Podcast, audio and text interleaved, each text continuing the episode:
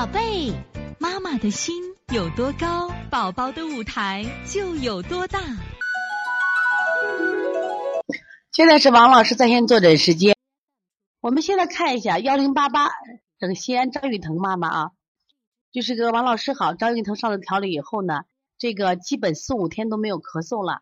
昨天喝了一杯酸奶，今天早上又开始咳嗽了，咳嗽三五声，感觉有点痰没咳出来。下午也咳了几次。两三声咳嗽主要是干咳为主，孩子有腺样体肥大，睡觉还可以，昨天没有变。你看啊，问题在哪儿呢？其实这个疼疼妈妈也可以给孩子查一下这个到唐都医院皮肤科查一下食物不耐受，为啥？就是很多孩子对牛奶、鸡蛋是不耐受的，也就是说，呃，我们要暂时规避一段。你看疼疼的舌头出现什么情况？又就开始腻了，就他一喝奶就出现了腻，这种腻呢，呃，他可能会引起对他这个呃腺样体的刺激。今天下午有个妈妈给我打电话啊，她自己的孩子得了腺样体以后呢，嗯，她觉得不太重，但是医院让她做手术，就是其实我们也给她讲了，她规避食物，她就不接受。我就给她举了这个例子，我说腺样体肥大的病案实际上是免疫器官的病，是免疫系统的病。大家一定记住，就是腺样体本身是用来保护我们人体呢，就当我们人体比如说受到了外邪的时候，它增生肥大是为了保护我们，可是。不停的有敌人来侵略我们，结果它增生的过度了，就它它是过分的免疫应答反应，反而引起障碍，阻塞了孩子呼吸，就是本来是好心做了坏事了。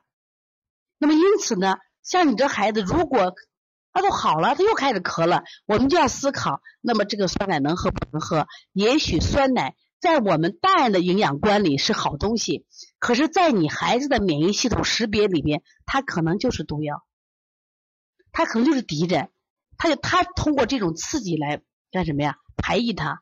所以这种咳嗽不一定是肺上的病，可能就是什么呀？腺样体变大增生，它的一些反应，一定要记住啊。所以在这样的情况下，你把奶停了，第二个重点做一下腺样体外方的手法就可以。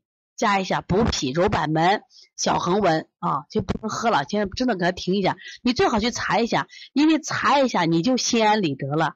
因为有这个唐都医院的这个检验单，我想大家都相信的。